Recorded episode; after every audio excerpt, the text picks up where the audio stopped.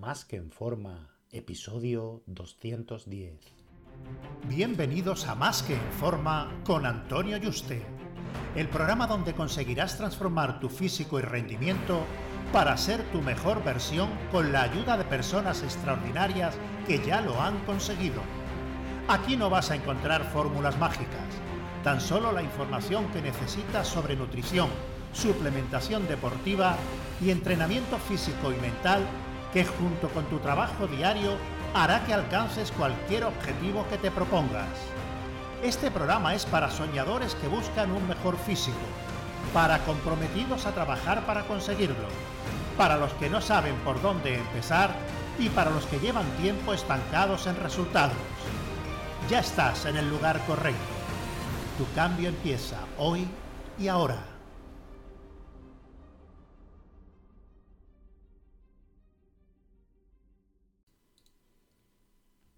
Muy buenas y bienvenido a un nuevo programa.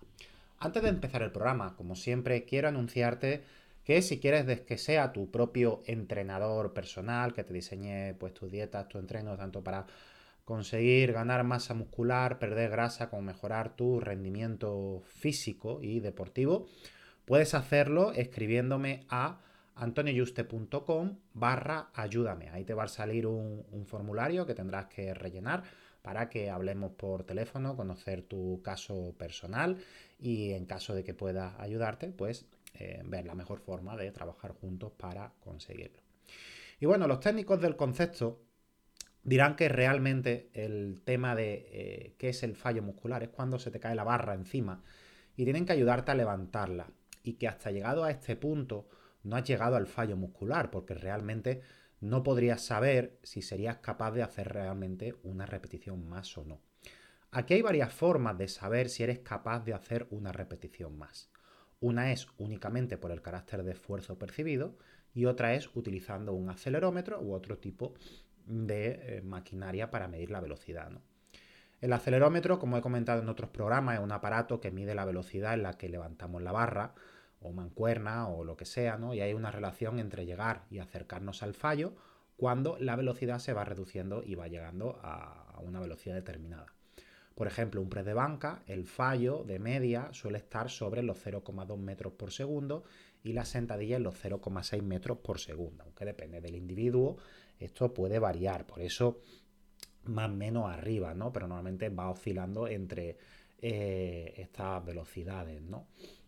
El problema de esto es que, aunque nos tomemos medidas personales de a qué velocidad fallamos y quedarnos en la repetición que creemos anterior al fallo, aparte que no sabemos a qué velocidad haríamos la siguiente repetición y si seríamos capaces de sacar dos más a esa misma velocidad y quedarnos a tres del fallo realmente, por poner un ejemplo, puede que una la hagamos a una velocidad y otra respiremos, nos concentremos, hagamos mm, todos los esfuerzos que, podamos y levantemos más rápido que la anterior o que la velocidad se reduzca menos de lo que se venía esperando. ¿no? Por lo que habría que tener mucho histórico en diferentes ejercicios para quedarnos por velocidades justo a una repetición del fallo. Por tanto, mm, lo mejor es tener un compañero y poder fallar realmente. Cuando el compañero te tiene que ayudar a levantar esa repetición, pues ya has llegado al fallo y lo que has hecho es una repetición forzada, ¿no? En el que ese compañero te ayuda a terminar esa repetición que tú no puedes. Esto es lo ideal. Los que no tienen compañero, mm, pues tendrán que hacerlo por esfuerzo percibido.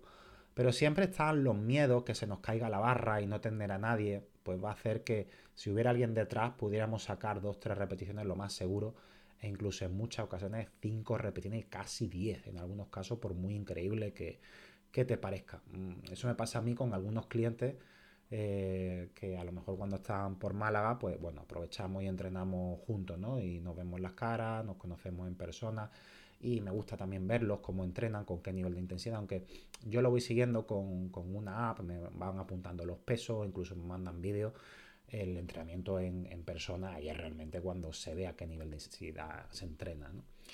Entonces, cuando he entrenado con algunos clientes en persona, yo les decía, bueno, dime cuándo crees que has llegado al fallo. O sea, tirando una serie, ellos me dicen, ya está, ya no puedo más, ¿no? y estar yo al lado y cuando me decían que ya la siguiente repetición era su fallo, diciendo, ya la siguiente no puedo. Estar yo al lado y sin tocarle la barra, simplemente con esa seguridad, ser capaces de hacer seis repeticiones más. Y se dice pues que las últimas cinco repeticiones cercanas al fallo son las que generan adaptaciones musculares y todo el trabajo anterior no vale para nada, es solo relleno, ¿no?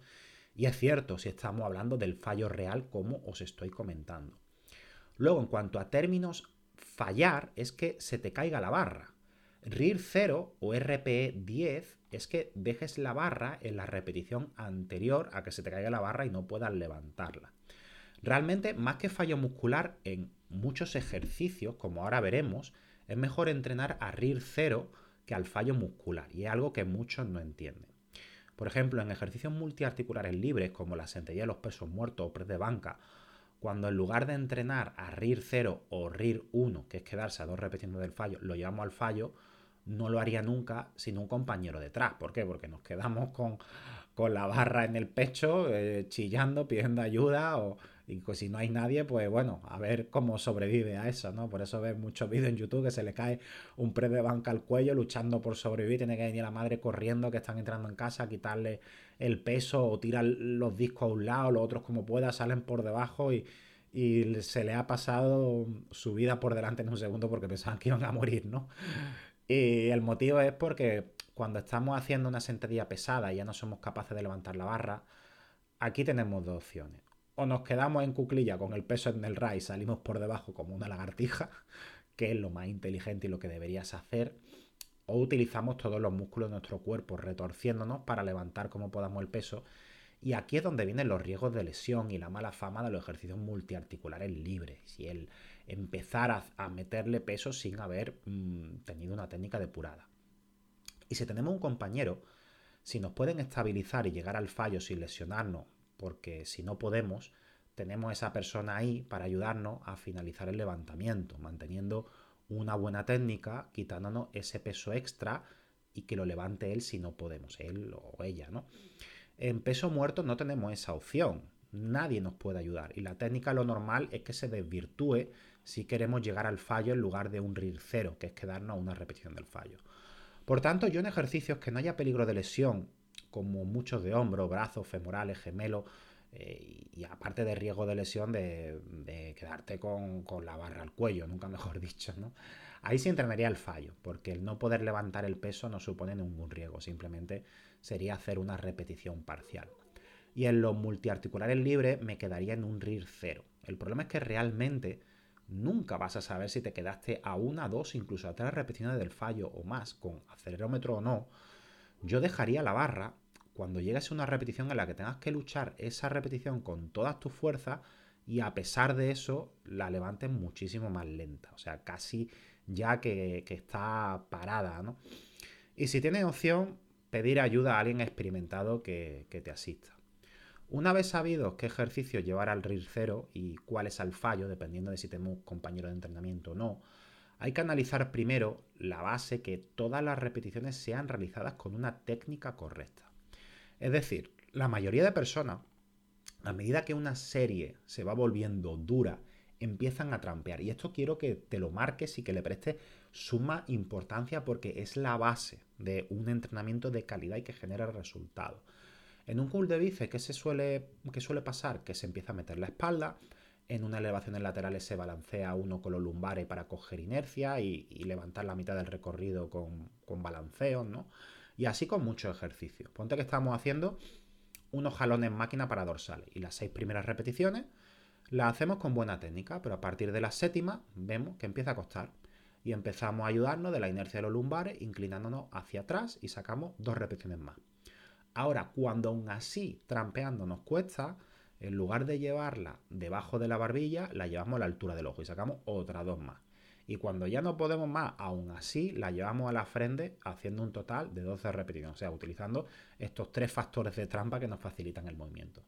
Pero realmente han sido 6 repeticiones con buena técnica y correcta, con su rango de recorridos completos, y las otras 6 han sido repeticiones parciales con mala técnica, con inercia. Y esta persona dice, he hecho 12 repeticiones al fallo, lo apunta en su cuaderno, ah, esto no es real. Ya estás partiendo de un mal sistema de, medición, no vas a poder medir los progresos. Porque ahora si hace otras dos más la semana que viene trampeando, sí, mm, bueno, mm, has mejorado, se supone, la fuerza y estás progresando, pero sobre una mala, base, una mala técnica, y por tanto a lo mejor te crecen otros músculos, está implicando otros músculos que los que estás trabajando, ¿no? Entonces ese progreso y esa fuerza sería otro sitio, ¿no? Como realmente habría que hacerlo es, a partir de la séptima, seguir haciendo repeticiones con técnica perfecta hasta que ya no seas capaz de mantener el rango de recorrido completo, porque damos por supuesto que mantenemos una técnica correcta, sin inercia y en la posición adecuada en otro momento. Si lo hubiera hecho así, quizá habría sacado esta persona nuevas repeticiones, y si no lo haces así, pues no tendría una forma correcta de medir los progresos. Así que, como ves, todo lo que dicen de la importancia de conexión mente-músculo y entrenar con intensidad no es más que centrarte en tener buena técnica en todo momento hasta llegar al fallo o RIR cero. El entrenamiento, sigo insistiendo, es la parte más importante para el desarrollo muscular.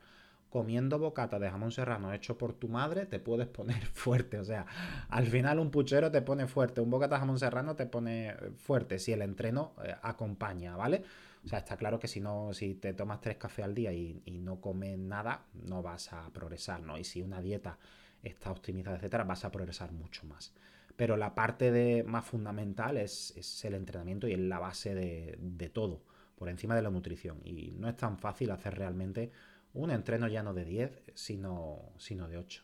Y la mayoría de las personas que tienen buenos físicos desarrollados muscularmente, aunque tú los veas que, parece que tengan mucho el cerebro de un mosquito, eh, siendo consciente o no, mm, entrenan con buena técnica y la intensidad suficiente, aunque, aunque sea de forma inconsciente y por, por intuición o, de forma mecánica le salga solo, ¿no? A lo mejor sí que ve eh, a alguien que esté fuerte, mm, pese a no entrenar correctamente, en tu gimnasio, en, en vídeos de YouTube, etcétera, pero esos prodigios genéticos eh, son una minoría, ¿vale? o sea que, no te fijes que están fuertes a pesar de, no gracias a. Si empiezas a entrenar con la técnica en todo momento, sin desvirtuarla y con la intensidad adecuada, vas a tener un sistema de medición adecuado para ir volviéndote más fuerte cada mes y así ir añadiendo más músculo. Recuerda que a partir de conseguir esta base, el progresar en los pesos manteniendo estas premisas es lo que hará que creen masa muscular si la dieta que acompaña. Espero que con esto te ayude a seguir progresando o salir de un estancamiento si estabas en él. Y si ves que tus marcas bajan en cuanto empiezas a utilizar en cada puñetera repetición una técnica perfecta, no es que hayas perdido fuerza, no te desmoralices, no es que vayas para atrás, es que estás ahora viendo la fuerza realmente que, tienes sin cambiar en ese ejercicio. Así que deja el ego a un lado para empezar a conseguir resultados. Un fuerte abrazo y te espero en el próximo programa.